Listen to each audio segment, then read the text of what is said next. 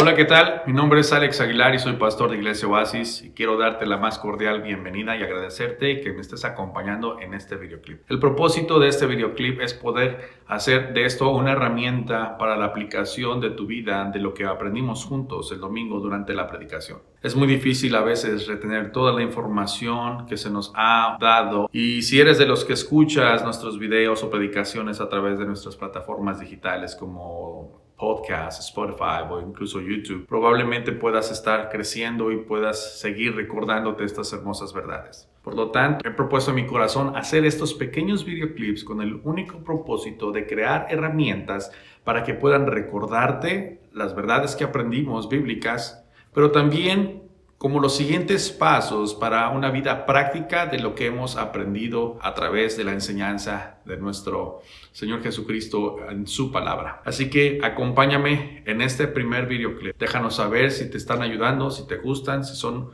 algo de apoyo para tu desarrollo personal y tu desarrollo y crecimiento espiritual a la misma vez. El domingo empezamos una miniserie que se llama Dios aviva mi fe. Un tema que creo que es muy esencial para muchos de nosotros poder identificar que es aquello que está impidiendo que nuestro corazón pueda arder en la presencia de Dios o por la presencia de Dios en nuestros corazones. Si tú no estuviste el domingo pasado, te invito a que escuches la predicación para que puedas entender estos principios que vamos a aplicar el día de hoy. Empezamos este domingo acerca de cómo debemos o que debemos identificar aquellas cosas que están impidiendo que nuestra fe pueda ser avivada. Hablamos a través de la palabra de Dios en el primer libro de Samuel en su capítulo 7 que el pueblo de Dios lamentaba la ausencia de la presencia de Dios dentro de ellos o entre ellos. Una de las cosas muy interesantes que pudimos identificar es que en muchos de nosotros tenemos este problema en muchísimas ocasiones donde sentimos que la presencia de Dios no está con nosotros. Viene el desánimo, viene la fatiga, viene el cansancio y consecutivamente empiezas a tomar decisiones donde te empiezas a ausentar de la iglesia, empiezas a ver los defectos de lo que está sucediendo alrededor y tu corazón va a anhelar buscar este, esta emoción donde te haga sentir una vez más vivo o viva y recurrirás a conciertos, recurrirás a muchísimos programas que hay alrededor como exposiciones, conferencias, y tratarás de comunicar y absorber todo lo que tú más quieras y pienses que esto va a saciar tu corazón. Sin embargo, no digo que eso esté malo, pero debemos analizar e identificar cuáles son estas características o estas circunstancias que están causando que nuestro corazón se sienta desanimado, se sienta abatido y de alguna forma estas circunstancias nos están abrillando hacia una soledad. El domingo hablamos acerca de identifica. ¿Cuáles son estas cosas que están impidiendo en que nuestra vida de fe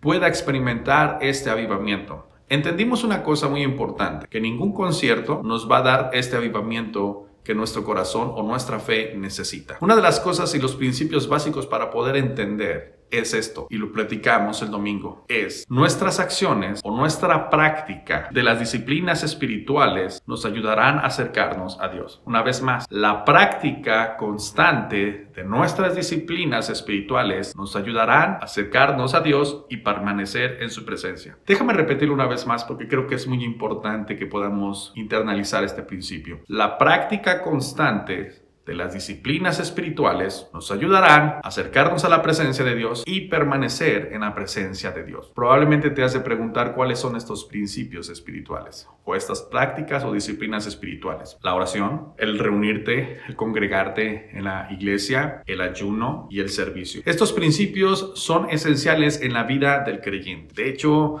en la carta de los hebreos encontramos donde el escritor anima a la congregación o al creyente que no deje de congregarse. Pablo le dice a Timoteo, aviva el don de Dios que está dentro de ti. Estas prácticas de oración, ayuno, servicio y congregación la podemos ver en la vida de nuestro Señor Jesucristo. Jesucristo oraba constantemente. Muy temprano en las mañanas iba al, al cerrito, al monte, a orar a solas. Jesucristo ayunaba. Jesucristo iba a las sinagogas tenía su reunión. Jesucristo servía a su comunidad en las necesidades. Estos principios nos muestran también en la vida de Jesucristo que no necesitaba de conciertos musicales para avivar su corazón o de algo emocional que le pudiera a él estimular para poder sentirse vivo y tener una fe sólida. Vemos en la práctica de Jesús o en su vida también estos principios esenciales que debemos de aprender. Sin embargo, también Jesucristo atravesó circunstancias que pudieron quizá cambiar su dirección si él hubiera accedido y no hubiera identificado de dónde provenían, quién estaba detrás de estas circunstancias y cuál era el propósito. Y esa es la parte muy interesante donde quiero empezar a hablar en este primer video. Número uno, identifica. Cuando vemos en la vida de Jesucristo que fue llevado al desierto por medio del Espíritu Santo, Él identificó quién era el que le estaba tentando. La tentación es algo que va a venir a nuestros corazones constantemente. La tentación no es pecado, pecado es consumirla. Pero debemos de identificar la fuente de estas circunstancias o de estas tentaciones para que nuestro corazón pueda estar saludable. Jesucristo identificó quién era en quien le estaba tentando. ¿Se acuerdan las palabras y el ofrecimiento de Satanás? Si me adorarás, te doy estos reinos. O si te avientas de aquí del templo, la palabra dice que el Señor enviará a sus ángeles para que su hijo no caiga. El mismo enemigo tentaba a Jesucristo y tentó algo muy interesante que nosotros debemos identificar. El corazón, las emociones, el anhelo de la riqueza, la naturaleza misma de nuestro Señor Jesucristo. Ahora yo quiero que tú puedas en este tiempo identificar aquellas cosas que están impidiendo que tu fe permanezca viva permanezca ardiente y permanezca dando frutos de salvación. ¿A qué me refiero? Cuando empezamos a identificar cuáles son estas cosas que están impidiendo que mi fe pueda seguir avanzando y creciendo y dependiendo de la vida de Dios, primero debo evaluar lo siguiente. Mi fe, ¿de verdad creo en este Dios poderoso que tiene el control absoluto de todas las cosas. Creo que Dios es el creador de los cielos y la tierra. Creo que Dios está al cuidado de mí. Estas preguntas son esenciales porque estas son la base de lo que en un futuro tú tendrás que accionar, tendrás que planificar y llevar a cabo estas disciplinas en las cuales quiero animarte que tú lleves a cabo para vivificación de tu fe. Cuando puedas tener la claridad de que Dios es soberano, es absoluto y que no hay otro como Él, entonces tenemos que identificar lo siguiente. Cuando Dios siempre nos está invitando a acercarnos a Él a través de Jesucristo, pero hay algunas cosas o algunas cosas que nos están impidiendo que nos acerquemos a nuestro Señor Jesucristo. Yo quiero que empieces a identificar algunas disciplinas espirituales que probablemente no estás llevando a cabo durante esta temporada. ¿Cómo está tu vida de oración? Empezamos con este primer punto, la vida de oración, ya que la vida de oración pudiera ser el talón de Aquiles de muchos de nosotros que nos, que nos llamamos cristianos. ¿Qué es aquello que te está impidiendo que tu vida de oración sea una vida ferviente? ¿Qué es aquello que te está impidiendo que tengas un tiempo de relación?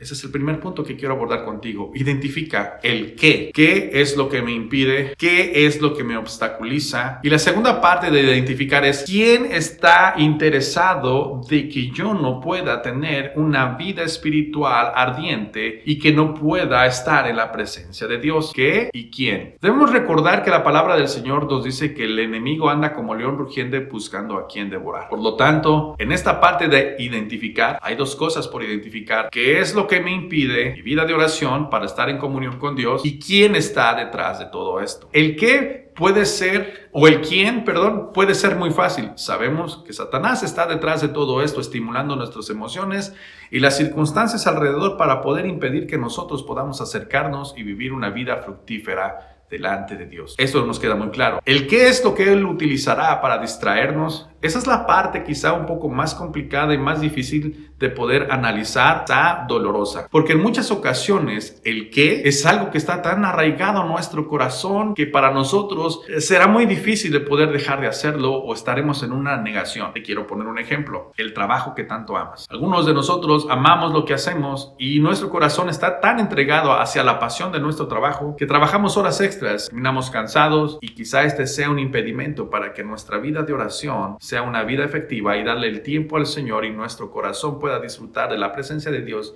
y escuchar de Dios hablar a nosotros también. Otra de las cosas que podemos identificar, y esta es algo muy importante y quizá más de uno tengamos este reto, es que mis hijos practican el deporte el día de la oración y el domingo. Otra de las circunstancias muy complicadas porque están tan arraigadas porque yo sé que nosotros debemos amar y cuidar a la familia y debemos apoyar a nuestros hijos. Yo no digo que esté mal, pero si está interfiriendo en tu vida de oración, si está interfiriendo en tu relación con Dios, deberías de poder identificar esta área que decir esto está siendo un obstáculo para que nosotros como familia podamos buscar al Señor. Como ves, te di dos ejemplos. Ahora dime, ¿qué vas a hacer al respecto? Te veo en el próximo episodio.